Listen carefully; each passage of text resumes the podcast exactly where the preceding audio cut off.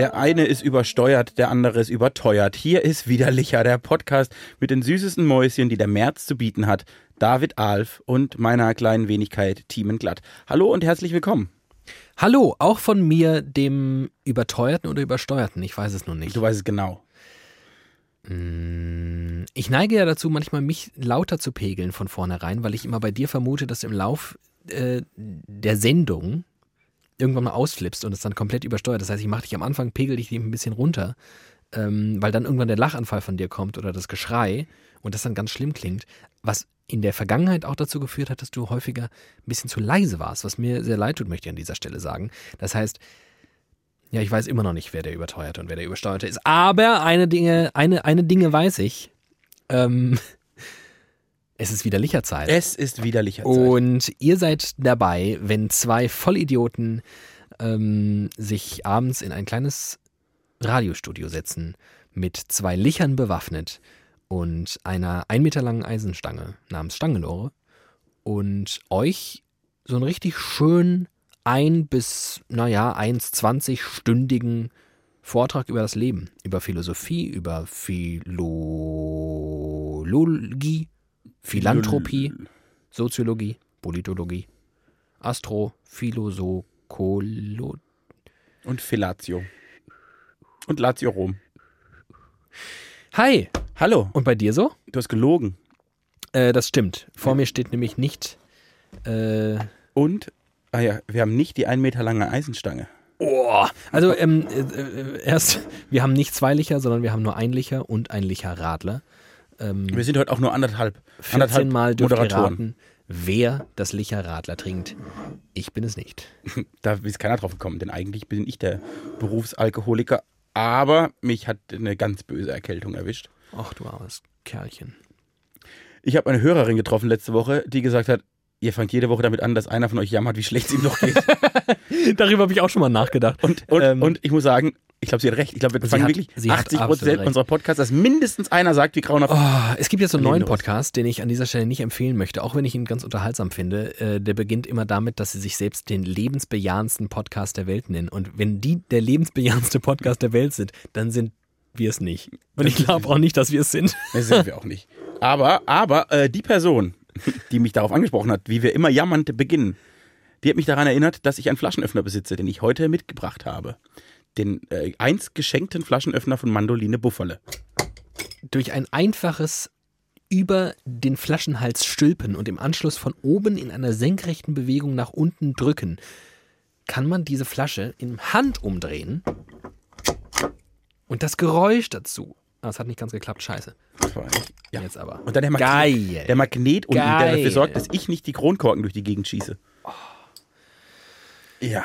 Ach, Und da ich ja erkältet bin und eigentlich voll auf Aspirin, Komplex und Gripostat C und allem, was die Apotheke hergibt, Werbung, Werbung. trinke ich heute nur einen Radler. Hast du schon heute Aspirinkomplex genommen? Nee, Gripostat C. Ah, das ist, ich weiß nicht, ob das ein Fehler ist. Ähm, Prost. Ich habe ein bisschen Angst immer vor Aspirinkomplex. Zu Unrecht. Doch. Aspirinkomplex ist ja wohl das. Allheilmittel. Ja, da bleibe ich auch immer drauf hängen. Das ist mein Problem. Ich werde dann süchtig. Ach, das ist so gut. Auch wenn ihr mal gesund seid, wenn ihr so einen schönen Abend verbringen wollt. Wenn ihr denkt, oh, Alkohol ist zu teuer, ich habe aber noch ein altes Aspirinkomplex. Und Küche. vielleicht noch einen Shot Sambuka. Und das, also toll. Es hat ja jeder auch diese eine Schublade in der Küche, wo alles drin rumliegt. Da ist bestimmt auch noch ein altes Aspirinkomplex für, für einen lustigen Samstagabend. Für schlechte Zeiten oder gute Zeiten. Sehr gute Zeit. Ähm. Eieiei. Ähm, herzlich willkommen. Mann, ich bin so ein bisschen, ich weiß, ich bin ein bisschen aus der Übung. Wir haben nämlich eigentlich, wenn man mal ehrlich ist, zwei Wochen jetzt nicht gesendet. Ich habe Urlaub gehabt. Weil Thiemen, Thiemen ausnahmsweise Urlaub hatte und in seiner Heimat war und Urlaub kann man das nicht nennen. ein Fest begangen hat, über das ich heute, glaube ich, nicht reden möchte. Nein. Weil es ist einfach jetzt auch mal gut. Nach Aschermittwoch rede ich da auch nicht mehr drüber. Fastnacht ist auch jetzt langsam Nee, einfach gut. Aber lass uns vielleicht doch auf so einer Metaebene ganz kurz drüber sprechen. Denn was ich überlegt habe, ich hatte, ich habe ein Thema aufgeschrieben für die Sendung. Es hatte mit Fastnacht zu tun. Und dann habe ich vor, scheißegal, ein Radiointerview gehört mit einem Mann vom Institut der deutschen Wirtschaft, der dargelegt hat, wie sich Fastnacht, Karneval, Fasching auf die deutsche Wirtschaft äh, auswirkt. Und das schlägt den Bogen zu meinem Thema, denn ich glaube, meine Beobachtung ist nicht so falsch. Meine Beobachtung ist, korrigiere mich, falls sie an dir völlig vorbeigeht. Karneval, Fasching und Fastnacht wird in Zeiten von Instagram und Snapchat und all das viel intensiver propagiert und proklamiert und gefeiert und ekstatisch dokumentiert als je zuvor. Also wer aus meiner Timeline alles jetzt sich als was weiß ich in der Regel ja irgendwie im besten Fall äh, möglichst äh, politisch unkorrekt als Indianer oder, oder Schwarzer verkleidet, die haben das doch vor fünf Jahren nicht gemacht. Kann mir doch keiner erzählen, dass sie vor fünf Jahren nach Köln gefahren sind. Ich glaube, ich bin der schlechteste Gegenpart dafür, da ja ich Fastnacht nur ekstatisch kenne, seit ich lebe. Und deshalb für mich völlig normal ist, dass jeder spätestens ab drei Wochen vorher über nichts anderes mehr redet. Aber du kennst ja auch ein paar andere Leute. Und bei mir ja aber eher der Fall ist, dass ich in den letzten Jahren dahingehend zurückgeschraubt habe, was die Ekstase angeht. Und deshalb habe ich eher den Eindruck, das ist viel weniger als früher, weil früher war ja jeder alle, alles und so. Ja, okay, du kommst einfach aus deiner Plittersdorf-Bubble nicht raus. Das ist zum Weinen. Zum Mäusemelken. Ähm, was der äh, Mensch vom Institut der deutschen Wirtschaft jedenfalls gesagt hat, in der Tat, es wird immer, immer, immer, immer, immer mehr Geld für Kostüme ausgegeben. Seine Ja. Schlussfolgerung ist, die Leute müssen es halt auch krachen lassen, kostüm-wise, weil du musst die Scheiße, du musst dich halt bei äh, Social Media dann auch dementsprechend präsentieren. Du kannst ja nicht einfach sagen, über, über Weiberfastnacht. So, und das cool. ich, das finde ich hochspannend, weil das könnte ich auch aus meiner Empirie bestätigen. Der Hang zum krassen Kostüm und zur, zur Selbstdarstellung. Ja. Das ist ja lustig. Fastnacht ist ja per se eine Selbstdarstellung in jeder Facette, weil man sich zumindest verkleidet, im schlimmsten Fall sogar noch auf eine Bühne steht. Und dass das zugenommen hat, die, der Perfektionismus, was Kostüme angeht, wie man sich wochenlang davor Gedanken darüber macht. Und, und ich kenne Leute, die haben Keller voll Garen, weil sie selbst schneidern ihre Kostüme. Das hat auf jeden Fall zugenommen. Gut. Haben wir das geklärt. Pervers. Ist bewiesen, hiermit bewiesen. Pervers. Social Media ist wieder einmal. Ist es jetzt schlecht oder ist es gut? Weiß ich nicht, ist mir egal. Ich habe letztes Jahr Menschen gesehen, die als Qualle gingen. Die haben sich ein Quallenkostüm selbst genäht und in das Kostüm hinein eine Lichterkette, damit sie Oh, das leuchten können. klug. Das war so krass. Das war das krasseste Kostüm, das ich jemals Oh, gesehen das habe. sehr klug. Die hatten einen Schirm, einen kleinen Schirm als Mütze. Dann sahen sie aus wie eine Qualle. Das war unfassbar. Ich weiß gar nicht, ich mag ja verkleiden nicht aus irgendwelchen Gründen. Ich finde es ja. Ich auch nicht. So theoretisch finde ich es gar nicht schlimm, aber mir selbst macht es überhaupt keinen Spaß. Mir macht es einfach gar keinen Spaß, mich zu verkleiden. Ich sehe da drin auch jetzt nicht. Also ich, Ich finde es auch einfach nur anstrengend. ja, ich finde es auch nicht besonders lustig. Also keine Ahnung. Aber ich bin ja auch bekanntlich ein bisschen doof. Ähm, okay, gut. Also die Verkleiderei hat zugenommen und alles muss jetzt äh, dokumentiert werden. Deswegen geben die Leute so Vollgas. Und mein Opa sagt immer, äh, Feste laufen in schlechten Zeiten am besten. Und vielleicht merken wir jetzt, dass wir Endzeitstimmung haben und deshalb feiert jeder nochmal so richtig. Wir leben ja gar nicht in schlechten Zeiten. Wir leben in geilen Zeiten. Die Uhr äh, steht zwei vor zwölf, die offizielle Chaos-Uhr. Ich weiß gar nicht, wie die heißt. Katastrophenuhr oder so. Wer sagt das denn? Die AfD äh, Nordbaden oder was? Nein, es gibt doch dieses offizielles Institut für das Weltklima Uhrzeit. und für, nein, es gibt doch, ich weiß gar nicht, wie das heißt, aber es gibt so eine offizielle Uhr und die steht jetzt auf zwei vor zwölf. Ja, das ist hier diese Klimauhr, glaube ich. Ich glaube nicht, ich weiß aber nicht, ob das nur die Klimauhr ist oder die Katastrophenuhr, Ach. weil da ja auch Kriege und so mit reingerechnet Nix. werden. Im Jahr 2018 und 2019 sind so wenige Menschen durch Kriege ums Leben gekommen wie nie fucking zuvor. Ja, Kann man, hör mal aber, auf, mit den Dingern da rumzuspielen, das klappert und nervt. Ja, das ist doch schön. Da werde ich nämlich sauer. Es klappt Thema der Krieg werd Deckel ich am nämlich. rauschenden Bach. Klipp, klapp.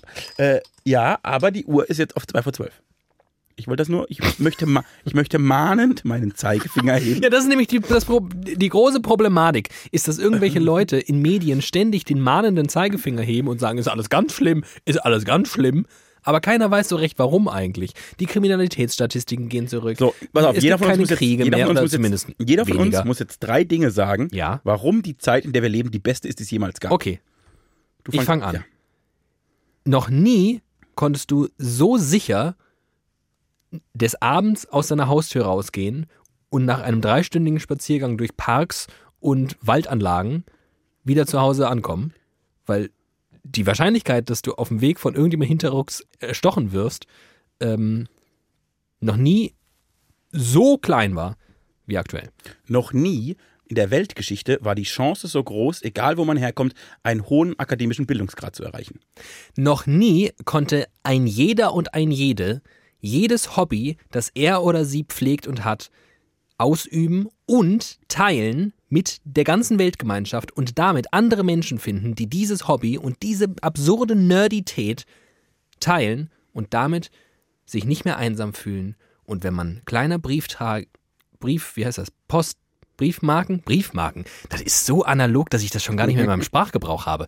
Briefmarken. Man kann Briefmarken sammeln, auf denen nackte Frauen im Mondschein abgebildet sind. Und man wird Menschen finden, die dasselbe fucking Hobby teilen. Und man denkt, ich bin doch nicht so ein Freak. Es gibt nämlich zwei von uns. Noch nie in der Weltgeschichte war es so leicht, so schnell und so einfach möglich, überall hin in die Welt zu kommen. Alles anzugucken und alles zu erleben. Man kann innerhalb von kürzester Zeit überall auf der Welt sein. Noch nie konntest du, ohne überhaupt die Welt zu bereisen, so viel von der ganzen Welt sehen. Das Gespür für globale Zusammenhänge war noch nie so da wie jetzt. Noch nie in der Weltgeschichte gab es einen Zeitpunkt, an dem widerlicher der Podcast existiert hat. Und allein deshalb ist das die beste Zeit zum Leben. Widerlicher, der lebensbejahendste Podcast der Welt. Jetzt, ich hätte es exakt jetzt auch gesagt. Genau das denke ich seit drei Minuten. Guck mal, was wir noch, was wir noch leisten können, wozu wir noch in der Lage sind. Ist das euch geil. einfach mal zu sagen, wie cool die Welt ist, auf der wir leben. Haben wir unser Karma für heute ist wieder im, im Soll. Das war wieder Licher, wir hören uns nächste Woche wieder. wa? Machet gut, Kinder. Ähm, Nee, aber das war äh, schön. Und äh, ersch also erschreckend, wie leicht das ist. Und wir- Natürlich. Wir hätten noch zehn Punkte jeder. es ist locker. alles so geil. Es ist alles so geil. Und selbst der Klimawandel ist so geil. Nee, Nein, das ist natürlich ganz schlimm. Da müssen wir uns, da muss man sich Der immer wirklich wieder, da muss man sich immer Aber das macht das. eigene Nase Nee, müssen packen. wir uns nicht drum kümmern, das macht Greta Thunberg für uns. Vielen Dank, Greta. Ähm, Ich glaube übrigens jetzt, ich, äh, es ist März, ich tippe, sie gewinnt den Friedensnobelpreis 2019. ein sehr, sehr, sehr, sehr guter Tipp. Immer Hellseher-Podcast, den wir nämlich auch. Ähm, wer den Friedensnobelpreis nicht gewinnen wird, ist die Stadt Aalen. Also ich weiß nicht, was jetzt kommt, aber ich wollte sagen, du bist eine Moderationsmaschine. Ich weiß. Weltklasse. Ich bin jetzt schon begeistert, egal was passiert. Ich bin über eine Geschichte gestolpert und es passiert nicht häufig. Ich war schon mal in Aalen. Es passiert nicht häufig, dass ich wirklich im Bett liege des Morgens. oh Gott, jetzt stirbt er. Das war schön. Wer den Friedensnobelpreis sicher nicht gewinnen wird, ist die Stadt Aalen. Finde ich Weltklasse. Denn pass auf, was sich die Stadt Aalen hier geleistet hat, hat mich wirklich des Morgens in einen Lachanfall, aber gleichzeitig, da waren nicht nur Tränen vor Freude und des Lachens, sondern auch ein paar Trauertränen. Es war so ein, ein Mix aus Tränen. Ich bin quasi aus dem Schlafzimmer gespült worden vor lauter Feuchtigkeit. Und vielleicht auch unten rum. Aber so, pass auf. Ich lese dir jetzt einen Tweet vor, der die ganze, der könnte die Geschichte nicht besser äh, resümieren und dann können wir gegenseitig uns in Fassungslosigkeit und in also es ist einfach, es ist, es ist schlimm, es ist geil, es ist lustig, es ist traurig. Diese Geschichte, diese 140 Zeichen haben alles, was man braucht. Okay, der Druck ist so groß. Jetzt darf einfach keine Scheißgeschichte kommen. Ich habe Angst. Aber pass auf, ich bin selbstsicher. Weil Mitarbeiter der Stadt Aalen den Rollstuhl eines querschnittsgelähmten Familienvaters nicht pfänden konnten, nahmen sie Mobsdame Edda mit und verkauften den Hund bei eBay.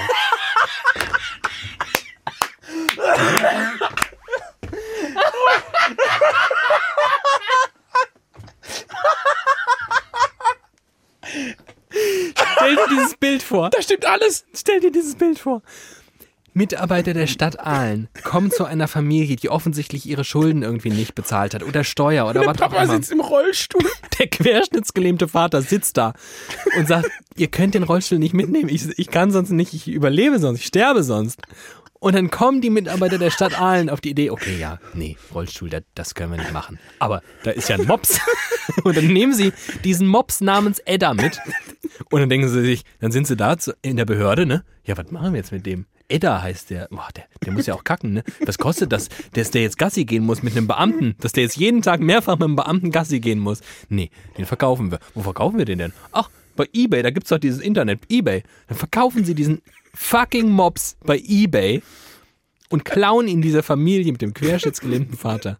Das ist unfassbar. Alter, Boah, ist Wow. das der Hammer oder ist das der Hammer? das ist.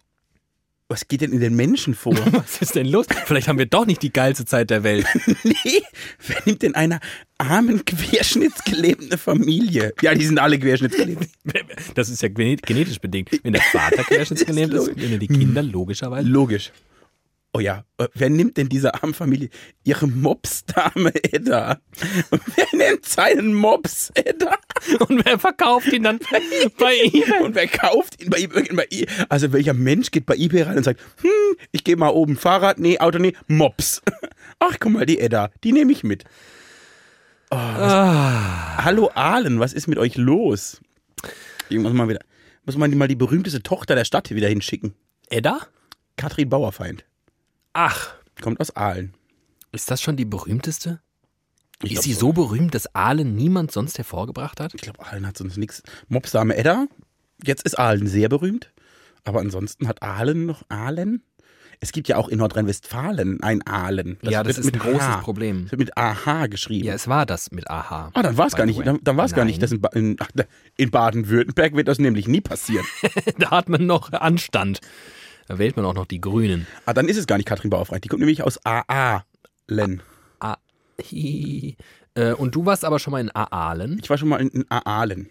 Und was In- hast du da so getrieben? Ich war da in einem, also in der Nähe von Aalen in einem Ferienlager in Königsbronn-Ochsenberg.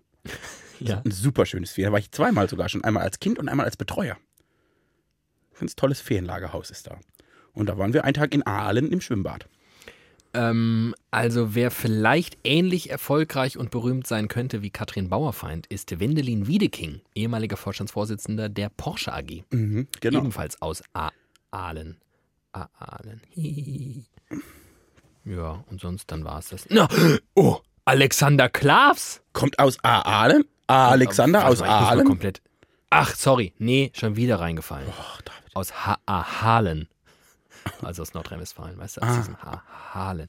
Wiedeking, Alexander Klaas. Wir gucken jetzt, wir, wir ähm, schauen jetzt mal, wes, was die bessere Stadt ist anhand Der Kinder. der Söhne, Kinder- Söhne und Töchter der Stadt. Genau. Ähm, wir haben hier ansonsten, wen ich noch kenne, ist, nö, den kenne ich nicht, Aygün Yildirim, Nee. Fußballspieler. Ja, äh, Jede Stadt. Hat 14. Also, also Wiedeking und Alexander Klaas. ist bei Ahalen. Ich wüsste jetzt nicht, wie es Aalen schaffen sollte, dagegen anzukommen, aber ich werde ihm eine Chance geben. Aalen ist, pass mal auf, hier gehe ich jetzt mal runter, da Persönlichkeiten. Ist auf jeden Fall auf der Ostalb. Denn das Stadion von Aalen heißt Ostalb Arena. So, jetzt halte ich fest. Jetzt geht's richtig rund hier mit Aalen. Sehr, sehr, sehr langweilig, langweilig, kennt man nicht, kennt man auch nicht. Wer, nö, Jochen Hieber, puh, wer ist denn Jochen Hieber? Leute, das ist ja alles so wahnsinnig langweilig. Tommy Steiner. Tommy Steiner, Schlagersänger und Schauspieler. Nee, kenne ich nicht. Mhm. Peter Steiner gab's, da gab's einen Theaterstart. Katrin Bauerfeind, 1982. Vorher habe ich niemanden gefunden, der irgendwie Ja. ähm, ähnlich. Hätte ich ja auch sonst gekannt. Ich meine, ich war ja schon dort. So, du hast nämlich völlig recht. Es gibt sonst Nichts. niemanden. Katrin Bauerfeind. Nö. Aber, was das angeht, muss ich sagen, Ahalen gewinnt. Ja, nee, aber. Oh! Jetzt pass mal kurz auf. Ahalen, nee, sorry, Aalen, ähm, ein 1990 in Mutlangen geborener Rapper ging dort zur Schule. Und es ist kein geringerer Ich möchte lösen. Löse. Gro. Kro. Prost. Guck mal. Ich bin nämlich Experte in der deutschen Musik. Und besonders im Bereich Rap. Nee, aber Rayop. Rayop. Äh, Crows Musikrichtung war ja eine Mischung aus Rap und Pop. Und deshalb hat er auch sein erstes Album Rayop genannt. R-A-O-P. Ah, ja, ja, das ist mir viel zu kompliziert, sowas. Carlo hieß er, heißt er in Real. Hey Kids, ich bin Carlo oder sowas, ne? Ach, tolle, tolle, tolle Musik. Easy. Einfach toll. Ähm, Einfach toll. Das war auch eines der Konzerte, wo wirklich, also so viele kleine Kinder habe ich noch nie auf einem Haus. Im Tigerentenclub sind vermutlich der einzige Ort, wo noch mehr kleine Kinder sind. Ist der Tigerentenclub. Ich habe eine gute Bekannte, die noch- ist, ja, Vielen Dank für diese Geschichte. sehr, sehr gerne. Man muss ja mal eine gute Geschichte auch einfach loben. Ich möchte auch der Stadt Aalen danken. Sie wird womöglich den Friedensnobelpreis nicht bekommen, Vermutlich. aber das hat sich gelohnt, trotzdem. Aber gab es danach einen Aufschrei, dass der Hund wieder zur Familie zurückkam? Das kann ja nicht Mit sein. Sicherheit, aber dafür, äh, dafür sind wir jetzt nicht zuständig als konstruktive Journalisten, jetzt hier irgendwie noch die große Auflösung Wir bringen immer nur die Steine ins Rollen. Wohin die dann rollen? Pö. Richtig. Nicht, unser, nicht unser Job. Korrekt. Ich wollte dir äh, schon seit Ewigkeiten äh, etwas erzählen. Und es ist dumm, dass ich es nicht gleich erzählt habe, weil wie das so ist mit Träumen, Ja. je länger sie zurückliegen, umso Verschwommener werden sie. verschwommener werden sie. Aber kennst du diese Träume, die sich so eingebrannt haben, die solche, es gibt so einen englischen Begriff dafür, wenn man so vivid dreams oder sowas, wenn die so, wenn die so lebensecht sind, dass du, dass du aufwachst und denkst, okay, das war echt krass und dich das richtig mitgenommen hat. Ja. Darüber reden wir gleich. Wir reden vorher über einen Traum, den ich hatte, in dem du vorgekommen bist. Hattest du ein Moderationscoaching? Du moderierst ja hier, teaserst an und baust Brücken und das macht mich ja, ich werde da ganz nervös. Fun Fact, ich hatte ein Moderationscoaching. Vielleicht hat das, vielleicht ist das ein schlechter Einfluss auf mich und widerlicher. Und es lebt natürlich auch von einer gewissen Kackigkeit. Dafür bin ich zuständig. Ähm, ich habe geträumt von dir. Und zwar. Ich habe hab geträumt, geträumt, von dir. Dann bin ich aufgewacht. Alles klar. Das ist ein Lied, das gibt's. Äh, ein tolles Lied. Okay. Melodie und Text einwandfrei. Ich glaube, das ist von Münchner Freiheit. Ich habe geträumt von dir. Ich habe tatsächlich geträumt von dir. Und zwar ähm, bin ich durch ein Treppenhaus gelaufen und ähm, bin. Es war so ein. Ja, was, was wird das gewesen sein? Ein altes Bürogebäude. Jedenfalls hatten die Türen, ähm, die dann in den jeweiligen Stockwerken abgingen, kleine Glas, schmale Glasfenster. Und man sah hinein, in diesem Fall in ein Fernsehstudio. Äh, Was ja nicht so abwegig ist, weil wir zwei ja im weitesten Sinne mit sowas auch zugange sind.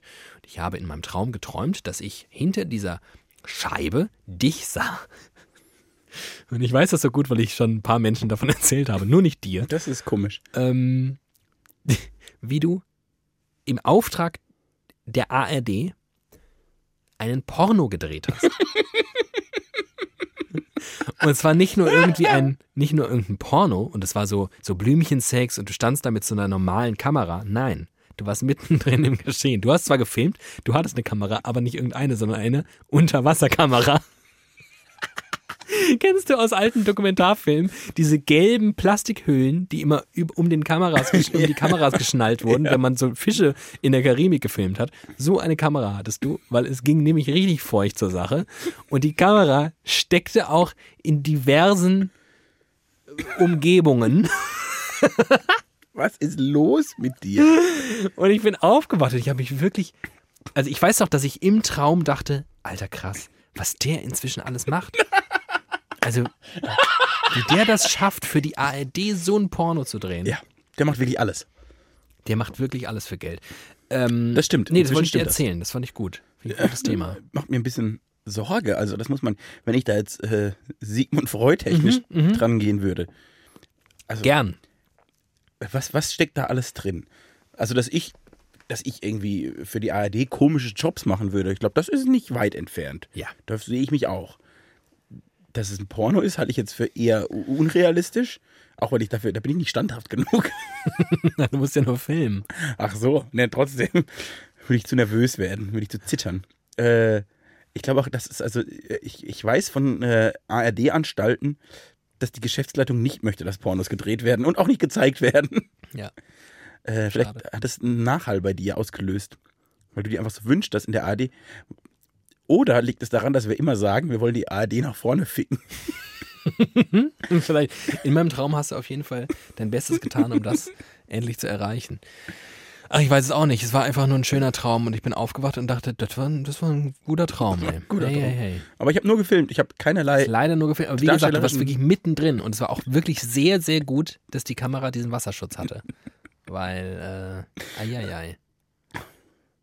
Also, falls die ARD, falls uns jemand hört, und ich gehe davon aus, der was zu sagen hat in der ARD, in naher Zukunft planen würde, Pod, äh, Podcasts, Pornos zu machen. Öffentlich-rechtliche. Pornografie. Ja, mit Wie Inhalt. wäre das eigentlich? Mit Inhalt und einem Message und. Journalismus verpackt in Pornos. Wenn man so tagesaktuelle Pornos machen würde Ja. und dann immer in so einem Setting, das zu, zu, zu dem Thema passt, weiß ich nicht, was ist Der denn jetzt Oval Office ist, äh, irgendjemand kommt ins Oval Office und Genau. äh, legt äh, Trump flach, weil irgendwie Eine Mexikanerin. Eine Mexikanerin kommt ins Oval Office und sagt, hallo, Mr. Trump. Ja. Ich möchte nicht, dass Sie die Mauer bauen. Venezuela-Krise kannst du genauso in so, So. einem leergefegten Supermarkt, weißt du, da sind jetzt die Regale alle leer. Perfektes Setting für ein Porno.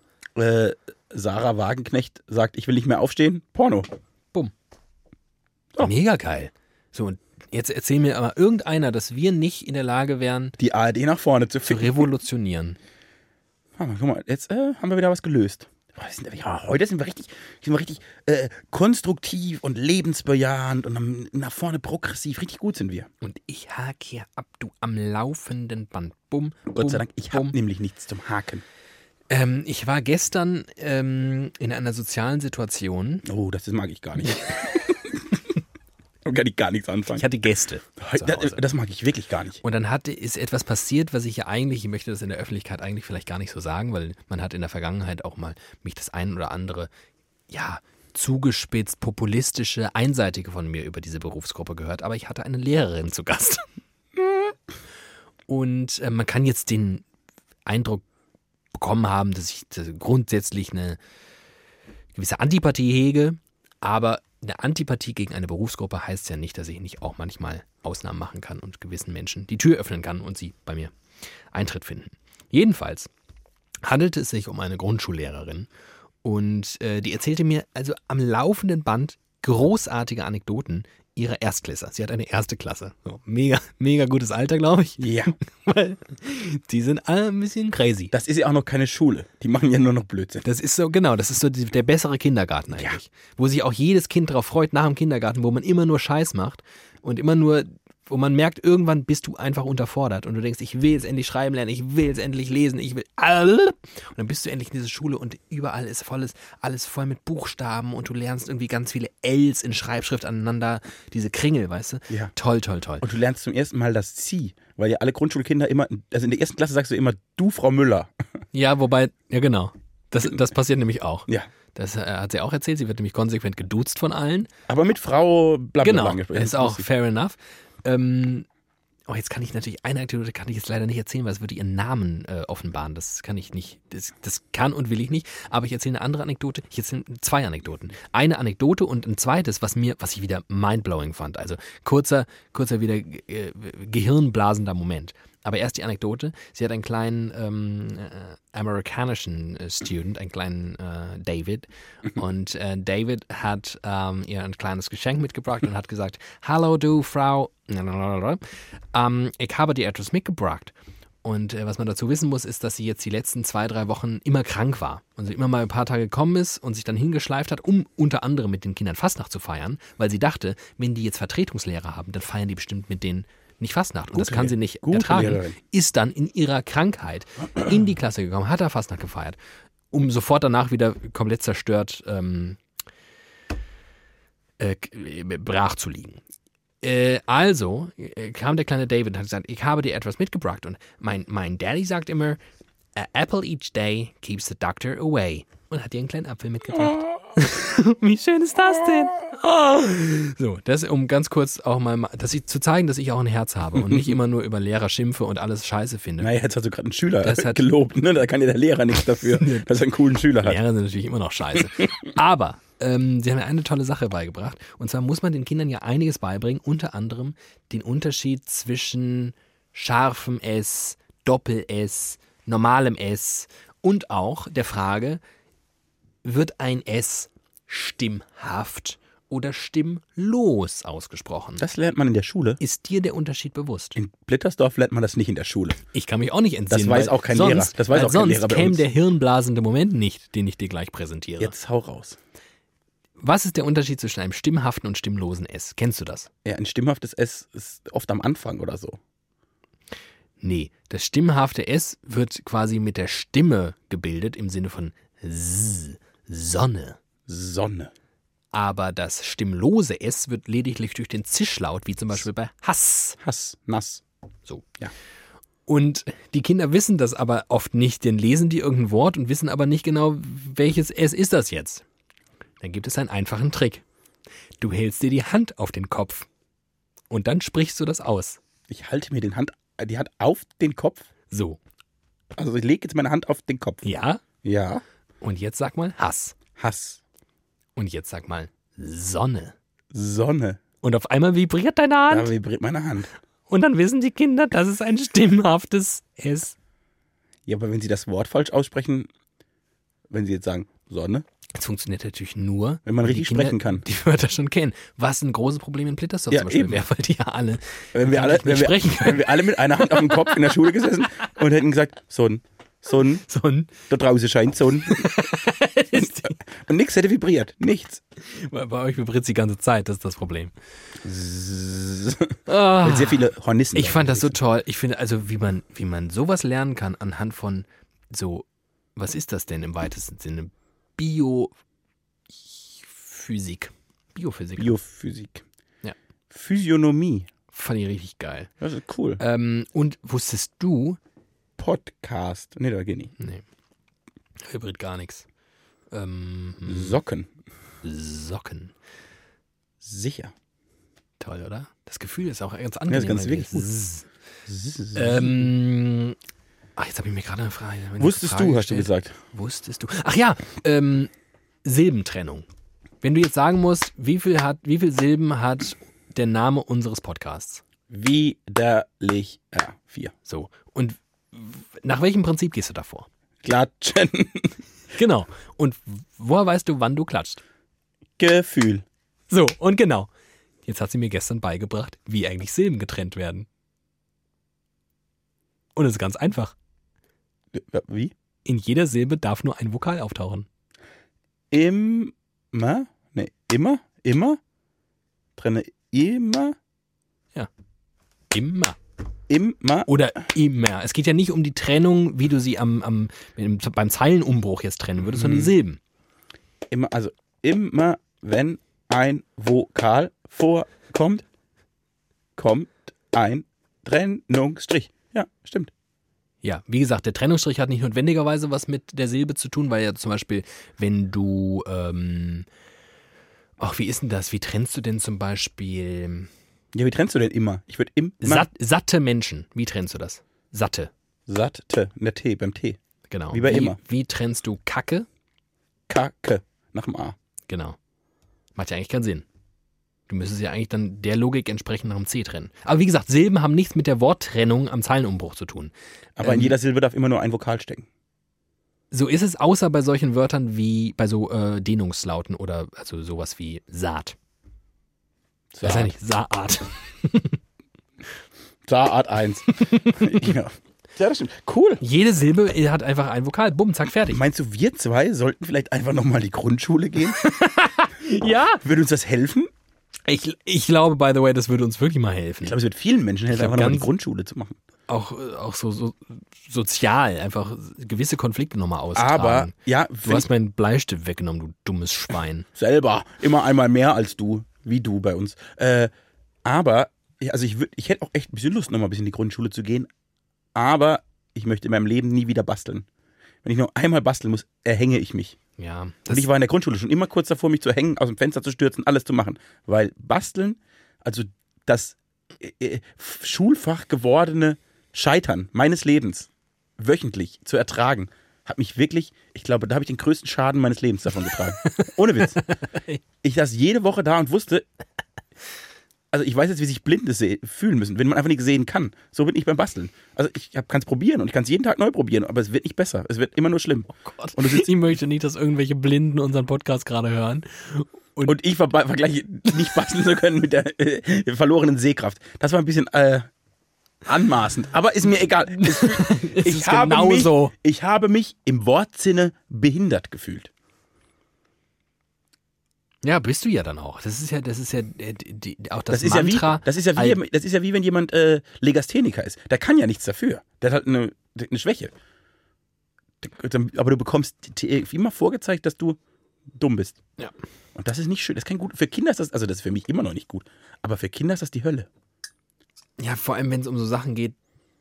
Also ehrlicherweise glaube ich, gerade bei Kunst zum Beispiel oder bei Sport auch, Musik, es gibt einfach Menschen, denen fällt das nicht leicht. Und zwar so gar nicht. Und auf solche, also ich habe mich immer mega gefreut, sowohl bei Kunst als auch Musik, als auch vor allem bei Sport, weil ich war einfach immer mega gut. Ich habe immer eine Eins bekommen. Immer. Ich habe mich wahnsinnig geärgert, wenn ich irgendwann mal so eine komische 2 Plus bekommen habe bei Bodentouren oder sowas. Und dann dachte ich, ich hasse halt Bodentouren.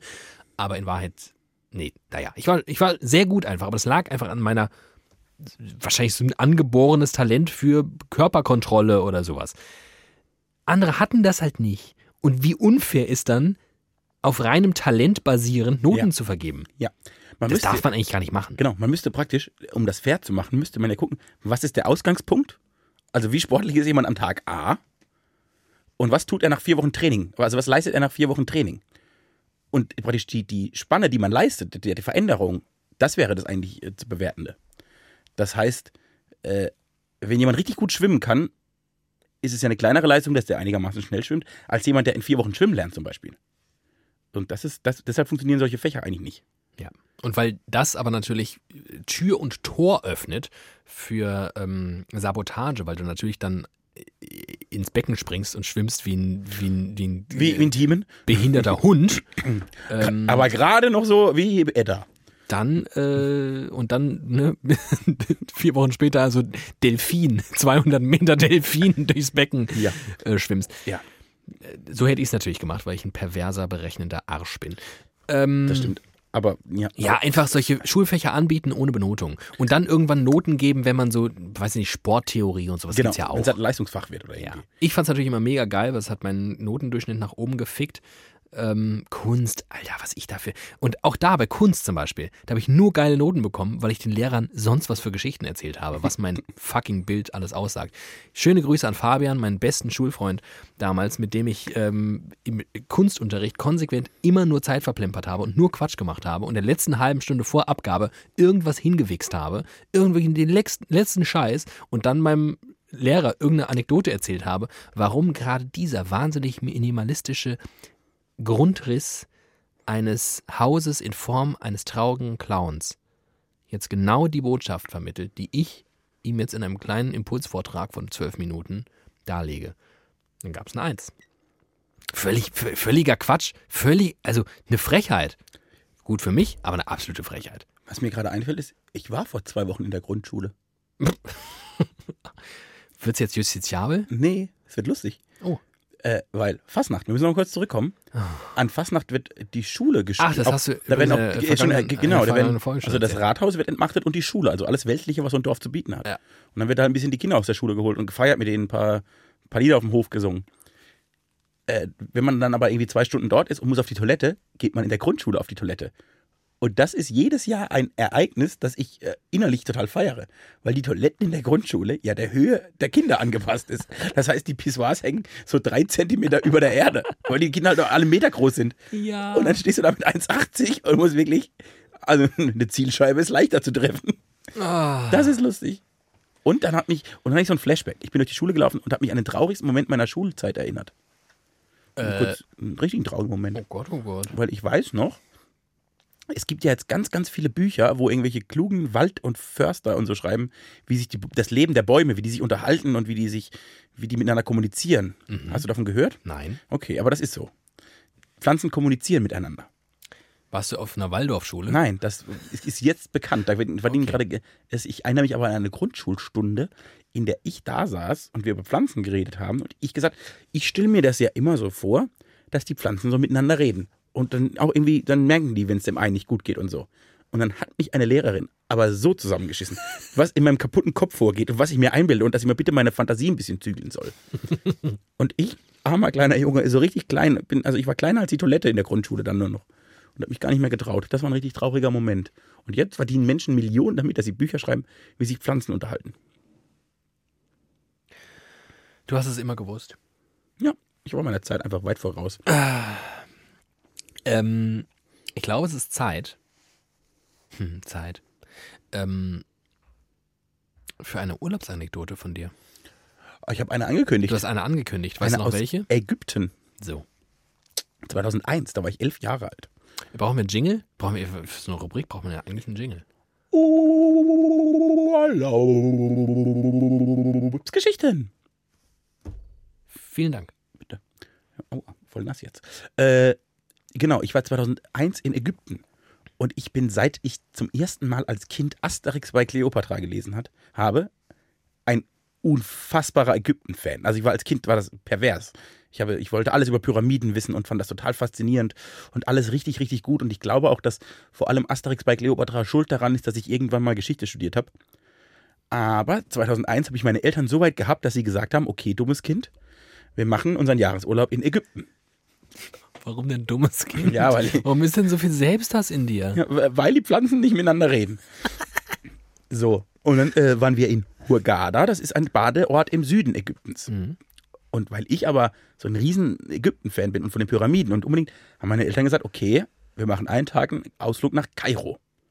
Da fährt man acht Stunden mit dem Bus. Ach du Scheiße. Dann ist man morgens um vier losgefahren, Ach, dass man Scheiße. mittags um zwölf in der brütenden Hitze Oh Gott, in oh Gott. Kairo ist. Oh Gott, oh Gott. Also wir da los, stundenlang durch die Wüste, du hast in der Wüste nichts gesehen, als ich glaube alle 100 Meter stehen dort nicht so Straßen, so Begrenzungspfeiler, sondern Menschen mit MGs. Einfach komplett Ägypten durch. Mhm. Militärmenschen mit MGs, total verrückt. Und dann sind wir nach Kairo. Das erste, was wir gesehen haben, waren Kühe, die im Wasser schwimmen, weil sie tot waren und alles, also durch Slums. Und ich habe gedacht, oh Gott, so schlimm leben Menschen. Dann waren wir im Ägyptischen Museum, das war super. Und dann sind wir zu den Pyramiden. Und dann stand ich, kleiner Junge, mit elf Jahren, vor den Pyramiden und war völlig brrr, überwältigt. Und dann haben meine Eltern gesagt, okay, und jetzt gehen wir rein. Und ich habe gedacht, geil, jetzt gehen wir rein. Und habe gedacht, okay, da geht man jetzt irgendwie hin und hat so eine zwei Meter hohe Tür und fährt eine Rolltreppe runter oder so. Nee, in die Pyramiden gehst du so eine Hühnerleiter runter und das du, alles gebückt. Also als Kind läufst du gebückt, weil das halt irgendwie nur 80 Zentimeter hoch ist oder so der Eingang.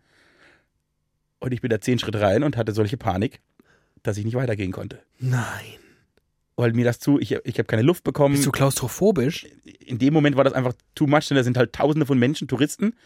Ich habe irgendwie, äh, ich, geh- mir war schon bewusst, ich gehe jetzt in ein Grab.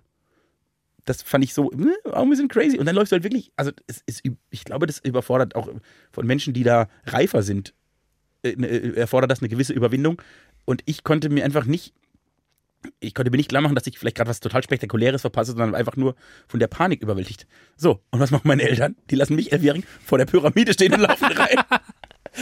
Ich meine, ich habe das damals gar nicht so schlimm empfunden, aber ich stand da bestimmt 20 Minuten alleine vor der Pyramide in einer 8-Millionen-Stadt. Mich hätte jeder mitnehmen können. Ich hatte ein hässliches, lila, gebartigtes T-Shirt an.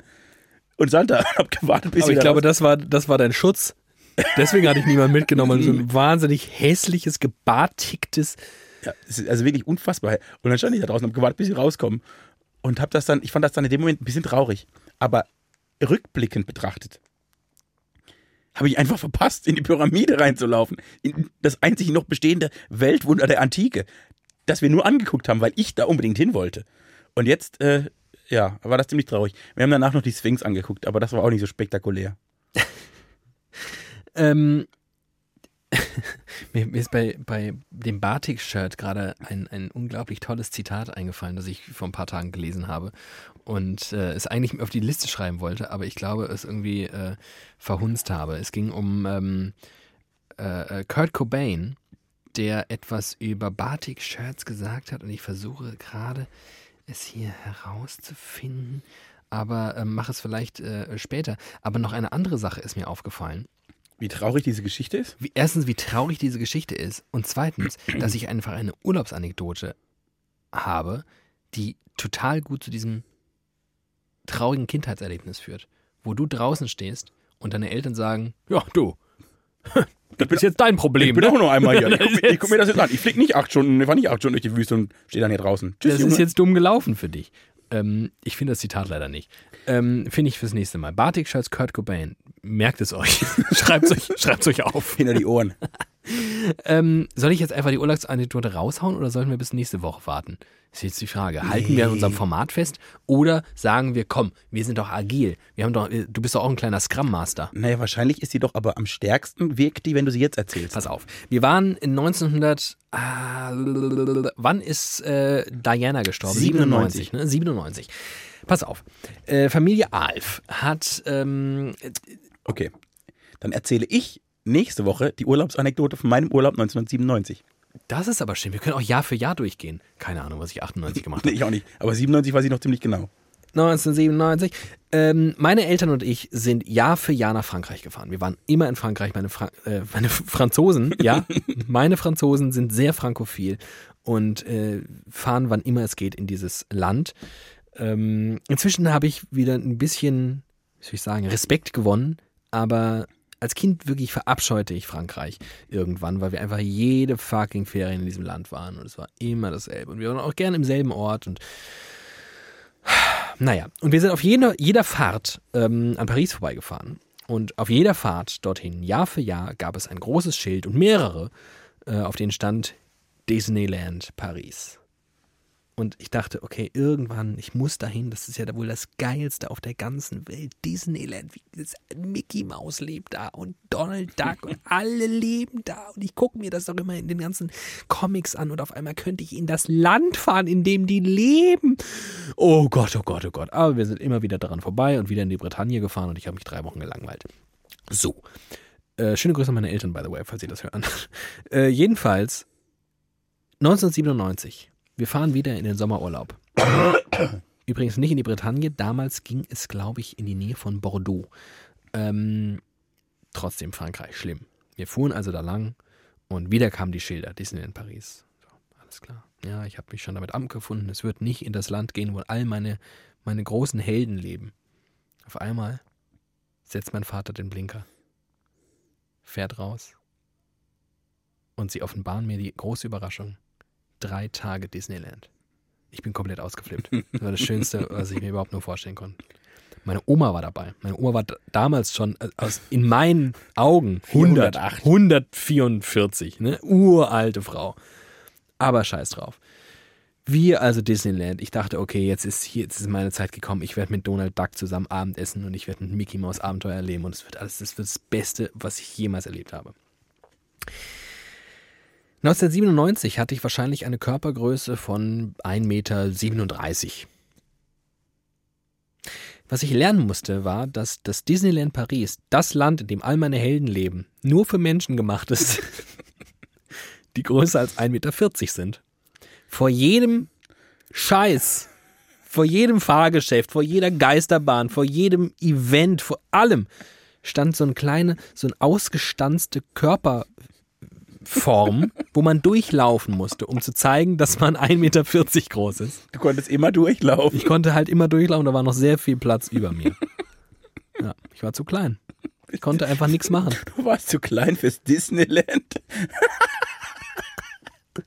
Ich konnte einfach nichts machen. Ich war nur in so Kacksachen. Ich war im 3D-Kino, wo wir Michael Jackson, das weiß ich noch, im 3D-Kino so einen Michael Jackson-Film geschaut haben. Was, wie wir jetzt gelernt haben, ja auch quasi an, an, an, an Missbrauch. Das war ja quasi kind. Missbrauch. Wenn du als Kind in einen Michael Jackson-Film gegangen bist, ist Und das dann ja noch quasi, 3D. Da erlebst so. du ja den Missbrauch. Äh, ähm, Alter, es war das Enttäuschendste auf der ganzen Welt. Und meine Eltern dachten sich aber, ja, nee, drei Tage Disneyland, das kostet 54.000 Euro. Wir gehen jetzt mal schön Achterbahn fahren. Und es war halt Sommer, Sommerferien. 748.000 Menschen im Disneyland. Alle durften alles machen, nur ich nicht.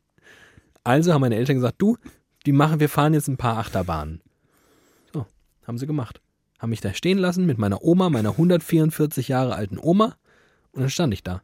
Und jetzt halte ich fest. Sie sind eine Achterbahn gefahren, die Indiana Jones Achterbahn, wahrscheinlich vielleicht eine der besten Achterbahnen auf der ganzen Welt. Sie standen zweieinhalb Stunden an. Ich war 1997 sieben. Was denkst du, wenn deine Eltern dich alleine lassen und sagen, pass auf, wir gehen da drüben in die Achterbahn, sind danach wieder da? Und Tschüss. sie sind und sie sind zweieinhalb Stunden nicht da. Tschüss. So, sie haben mich verlassen. Das war so. Ich bin nicht 1,40 Meter groß. Ich bin ein Scheißsohn. Sie haben sich einen neuen gesucht. Ich bin raus. Stand ich mit meiner 144-jährigen Oma. Meine Eltern waren drei Stunden nicht da. Ich habe so geweint, dass ich gekotzt habe vor Weinen. Ich habe ins Disneyland Paris gekotzt vor Weinen. Ein Trauma. Es war wirklich traumatisch. Es war ganz schlimm, weil ich der festen Überzeugung war, entweder sie sind tot, das wäre schon schlimm, oder noch schlimmer, sie haben mich verlassen. Also lerne ich aus der Podcast-Folge heute, dass wir zwei zusammen ins Disneyland müssen und in die Pyramiden, um unsere größten Urlaubstraumata aufzuarbeiten. Ich wette, im Disneyland gibt es inzwischen Pyramiden. Wir können das verbinden. Ja gut, die sind bestimmt auch höher als so 80 Zentimeter Eingänge. Die sind praktisch, die müssen ja Fluchtwege und sowas müssen wir einhalten. Das wäre richtig gut. Alter Schwede. Guck, was wir für eine traurige Kindheit hatten. Traurigste Kinder. Da fährt man an die größten Wunschorte, die man hat und, und verliert beide. Weißt du, und dann, schlimm genug, da war ich schon richtig schlecht drauf. Ich hatte wirklich, ich war wirklich traumatisiert für den Rest des Urlaubs. Meine Eltern durften nicht alleine weggehen. Die sind dann immer heimlich gegangen, wenn ich schon geschlafen habe, sind die ausgegangen und meine 144-jährige Oma hat auf mich aufgepasst. Die komplett überfordert war, by the way, mit der Situation, dass ihr Enkel kotzend und schreiend mitten im Disneyland Paris steht und mich überhaupt nicht beruhigen konnte, weil sie einfach 144 war und alle Weltkriege mitgemacht hat und dachte, was will dieser Vollidiot eigentlich? Das ist sein, sein scheiß Problem. Ähm, und dann stirbt auch noch fucking Prinzess Diana. Meine Oma war ganz traurig. Manometer. Aber dazu nächste Woche mehr. Gute, äh, gute Kategorie. Urlaubsgeschichten. War das walisch? Das war walisch. Das war ägyptisch, das kann ich nämlich jetzt. Einfach schön.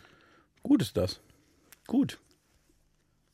Ich habe auch, also als wir das zum ersten Mal gemacht haben, habe ich mir nur überlegt, kenne ich eigentlich so viele Urlaubsgeschichten? Aber jedes Mal fällt mir dann, gibt noch, ich glaube, es gibt noch zwei, drei, die man, die man droppen könnte. Ist halt auch schon ein paar Mal in Urlaub gefahren. Im besten Fall. Ja, ja, oh Gott, mir fällt, ja, da fällt mir noch eine ein. ich muss sie mal aufschreiben, dass ich keine vergesse. Also, ei, ei, ei. Es gibt aber auch so Geschichten, ich. Oh Gott, ist natürlich. Naja. Im Urlaub passieren auch mal- Dinge, die passieren nur im Urlaub. Ich wollte gerade sagen, ich muss immer noch mal in mich gehen, ob ich gewisse Geschichten aus dem Urlaub überhaupt erzählen kann, weil Ja, sie klar. auch krass sind. Eieieiei. Ei, Naja. Ich hätte wirklich, Eieieiei. was ich jetzt alles erzählen könnte. Das hört ihr in den nächsten Folgen. Also ich nehme euch nächste Woche mit nach Mallorca. Oh, nach Mallorca, da war ich auch schon. Und dann nehme ich euch mal irgendwann noch mit nach Bulgarien. Auch sehr schön. Bulgarien, Mallorca. Ja, ich kann euch natürlich noch auf diverse Frankreich-Trips mitnehmen. Das habe ich in in petto. Ähm, auch, auch schön. Bali, musste mich dran erinnern. Bali. Ähm, ja. Na, da kommt noch was. Da kommt noch was, Leute. Ja, ist auch noch ein bisschen bis zur Urlaubszeit. Wir fahren bald in Urlaub. Wir fahren bald in Urlaub. Aber also wir haben noch nicht gebucht und wir haben, nicht, wir haben noch kein Oh Gott, Hotel müssen und wir auch keinen Zug und nichts. Scheiße. Aber wir fahren bestimmt. Das machen wir morgen Bestimmt mal. fahren wir bald in Urlaub. Das machen wir morgen mal. Hast du doch irgendwas auf dem Herzen? Weil oh, ich muss ja ganz viel Ja, wir müssen nur brechen. Eieiei. Uiuiui. Hallo, hallo. Ähm, weil ich, ich könnte noch so ein bisschen, ich könnte noch wieder so ein Downer-Thema bringen, was mich, wo ich mich gestern wieder maßlos aufgeregt habe und in der Aufregung darüber schon wieder dachte, ach, du bist auch ein Idiot, dass du über sich über so eine Scheiße aufregst. Aber komm, ich hau's jetzt raus. Ich stand an der Kasse, Da- Danke für die Wahl. ich stand an der Kasse im Supermarkt meines Vertrauens. Ich habe wirklich Weltklasse-Supermarkt direkt vor ähm, meiner Haustür und der ist wirklich, der ist so groß und der ist so toll und oh, ich liebe ihn.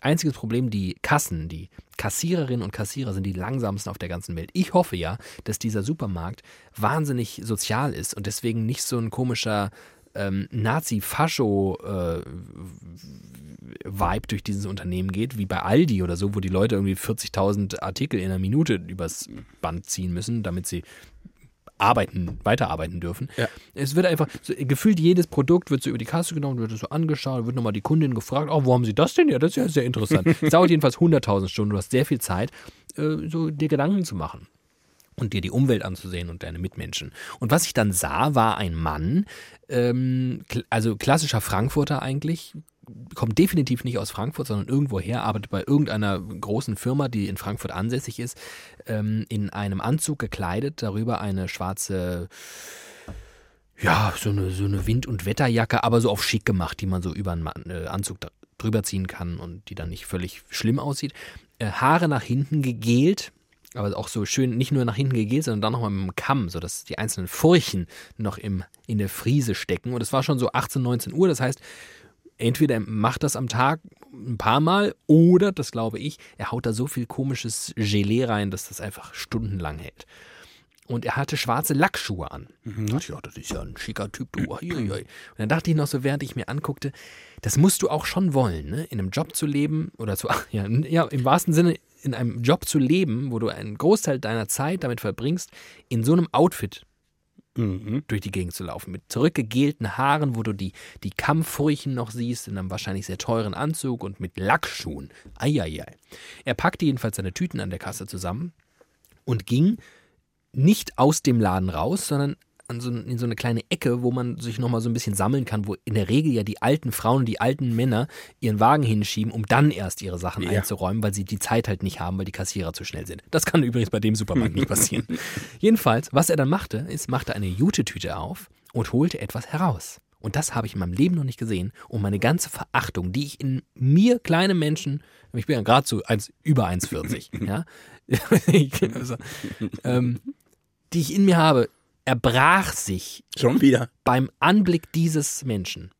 Wie er nämlich aus seinem Jutebeutel, dieser gelackmeierte Lackmeier, holte aus seinem Jutebeutel zwei schwarze Gummiüberzieher und schlüpfte mit seinen Lackschuhen hinein In so Schuhschoner. in Gummischuhschoner. Er geht nämlich draußen auf der Straße nicht mit seinen Lackschuhen, Die könnten ja dreckig werden oder zerkratzen.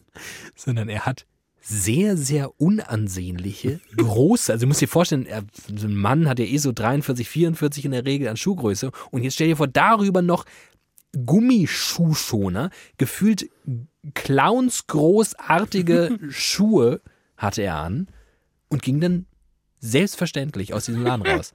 Und ich dachte nur, was bist du für eine arme, armselige, lächerliche kleine Wurst. Und ich dachte, während ich es dachte, dachte ich schon, ja, das ist falsch, dass du so denkst und dass du ihn verurteilst aufgrund seines Aussehens, aufgrund seines Kleidungsstils und so weiter. Aber ich dachte, wenn du so Klamotten trägst, wenn du dich dafür entscheidest, Lackschuhe zu tragen, dann trage sie mit einer Selbstsicherheit, die auch Wind und Wetter standhält. Aber ist es nicht noch viel, viel krasser, dass er selbstsicher Gummischuhschoner trägt? Also das finde ich ja beeindruckend. Ich hätte ja in dem Moment gedacht, was bist denn du für ein Idiot? Aber du läufst jetzt mit, durch eine Stadt mit Kleidungsstücken, wo ich, würde, ich würde mich nicht trauen, sie zu tragen. Vielleicht muss man es so sehen. Vielleicht ist er der krasseste Motherfucker, der überhaupt zwischen Himmel und Erde unterwegs ist. Das ist ja wie, man muss ja, also dass man rückblickend auch für diese ganzen, ich bin, ich, ich bin, also was heißt, ich, ich, ich habe ja eine gewisse Ehrfurcht vor Menschen, denen immer scheißegal war, was sie angezogen haben. Weil ich inzwischen Vielleicht ist er der wahre Punk. Ja, genau, weil ich denke, okay, dir ist wirklich, dir ist, scheiß, dir ist scheißegal, was ich denke. Und auch wenn man sich versucht, davon frei zu machen, es gelingt ja, ich würde ja jetzt morgen nicht alles anziehen, was, wo ich mich wohlfühle, weil ich weiß, David sitzt im Büro und der haut mir auf die Fresse, wenn ich jetzt im Nazi-Oberteil komme. Obwohl du es gerne Obwohl ich es gerne tragen würde, meine ganzen Hakenkreuz-T-Shirts, die ich vor dir verstecken muss. Äh, ja, so, aber nö, der zieht das durch und der sagt, es macht, denkt doch ihr, was ihr wollt. Ich habe saubere Schuhe, Idioten. Ja, schlimmer finde ich, dass, glaube ich, ich an seinem Kleidungsstil natürlich absehe, dass er vor Neoliberalität sowieso, dem ist alles scheißegal. Dem ist nicht nur egal, was ich über ihn denke, sondern dem bin ich komplett egal. Und damit, in der Konsequenz, ist ihm auch egal, was ich über ihn denke. Das macht ihn nicht notwendigerweise cool, sondern wahrscheinlich zu einem ignoranten Wichser. Aber das ist ja auch wieder, das ist ja mein Problem, dass ich aufgrund seines Kleidungsstils denke, er ist ein arroganter ähm, Wichser. Was er ist, weil er, Alter, er trägt Gummiüberzieher über seinen Schuhen. Nochmal, wenn du dich entscheidest, solche Klamotten zu tragen, trage sie mit Stolz und trage sie bei Wind und Wetter. Trage und wenn sie nass Stolz. werden, dann mach sie zu Hause trocken. Und wenn sie dreckig werden, dann mach sie zu Hause sauber. Aber zieh dir nicht in der Öffentlichkeit diese ekelhaften Überzieher. Das ist wirklich so peinlich. Das ist wie, als würdest du dir so ein, wie so alte Frauen manchmal haben, diese durchsichtigen Ah, das Haar- also so ein Haarnetz im Prinzip. Folien über der Frisur. Super. Das war vor 40 Jahren für alte Frauen okay, weil ihre letzten verbliebenen vier Haare nach oben onduliert, halt Wind und Wetter nicht standhalten. Aber Schuhe tun das. Alter, sei, sei dir sicher, ich kann es dir versichern, Schuhe halten das aus. Alter, das macht mich aggressiv. Mir richtig aggressiv gemacht. Ich finde, Schwäche von mir. Es gibt ja viele Menschen, die, die findet man schon cool, nur wenn man ihre Kleidung sieht. Ne, Die sieht man denkt, oh, du siehst ja aus wie ein cooler Typ. gemacht. Dann darf man auch im Umkehrschluss einfach sagen, du siehst auch wie ein Idiot. Ja, ja. Das ist doch auch, so, um das Welt, den, die Weltwaage im Gleichgewicht Yin zu halten. und Yang. Muss es, da muss man, wenn man Leute optisch cool findet, dann darf man auch Leute optisch scheiße finden. Sie können uns ja immer, meine Tür ist auf, ihr dürft mich immer eines Besseren belehren. Ja. Kommt vorbei, zieht euch die Schuhschoner aus und erzählt mir, wie ihr die Welt retten wollt. Wenn- und dass ihr immer nur für die anderen arbeitet und dass euch euer eigenes Kapital scheißegal ist.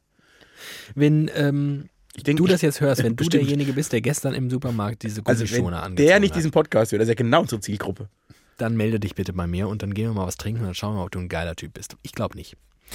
Äh, widerlicher, euer Ying und Yang, euer Podcast gewordenes Ying und Yang. Ähm, an diesem Dienstag, wir nehmen schon wieder an einem Dienstag auf, das setzt mich ja immer unter einen gewissen Druck, weil da müssen wir noch im Laufe des Abends die Sendung fertig machen. Wir müssen ja wahnsinnig viel schneiden, immer die Post-. Post-Production, die, die ganzen Effekte, die wir auf unsere Stimmen legen, damit, damit man uns überhaupt versteht. Ja. So undeutlich und schlimm, wie wir reden und wegen des ganzen Rauchs. Wir rauchen ja immer wahnsinnig, wir essen immer wahnsinnig viel während der Sendung. Ähm, Die Stromausfälle, weil wir Venezuela aufzeichnen. genau. Du, Du, schön. hast du noch was auf der Seele? Nein, ich bin krank, ich will ins Bett. Ach, Mausi. Wir haben noch was vor. Ja, stimmt. Ich darf noch gar Da nicht. kommst du nicht drum rum. Nee. Ein bisschen essen, ein bisschen trinken. Mm, Essen. Und ach, ich habe ganz viel Hunger auch. Ich auch richtig, ich richtig. was ich, essen wir denn? Was mir übrigens schon auffällt, dieser Podcast macht mich wahnsinnig hungrig. Ich habe oft nach dem Podcast richtig Hunger. Nach mehr Themen? Und mehr Leidenschaft und richtig guter Zeit mit Freunden, denn das ist widerlicher. Der Podcast für den kleinen Hunger zwischendurch. Äh, nee, Du ist bist es? nicht du, wenn du hungrig bist. Nee, nee. Schnapp dir einen Hör Podcast. widerlicher. Äh, ich weiß nicht, ich bin, ich esse alles. Ich esse was richtig, äh, am besten Fall was Ungesundes. Da hätte ich richtig Lust drauf. Mhm, da bin ich ganz bei dir. Ähm, das war wirklich schön. Ich Das bin war's. froh, dass ich dich aus deinem äh, armseligen Krankheitsloch mal rausführen konnte. Aus Weil das so- armseligen Leben Kiemen, rausholen. müsst ihr wissen, leidet auch immer sehr. Das ist mein Talent. Das ist auch in Ordnung. Ich finde das auch legitim, weil es ist auch, ist auch scheiße, wenn man krank ist. Aber ich hatte schon Sorgen, dass das hier heute eine ganz, ganz schwierige Nummer wird. Aber ich habe wirklich ein bisschen Gas gegeben und ich habe das, ist Gefühl, gut. Das dass. ist auch mal gut, dass du das mal machst. Ja, das, du dummes Schwein. Ich bin aber mit, ich bin, ich bin so schnell hinterhergerannt, wie ich meinem Zustand noch konnte. Also jetzt, ich habe alles gegeben, was noch in der Lunte war. In deinem von der Stadt Aalen nicht gepfändeten Rollstuhl. Ja, bin ich dir aber hinter, bin ich Edda hinterhergefahren. Also dir mal. Jetzt hast du mich auch angesteckt. Mein. Opa war Raucher, der hat immer so gehustet. Gott hab ihn selig. Guter Mann. Guter Mann. Schöne Grüße an Manfred. Manfred. Tschüss, ciao. Adieu.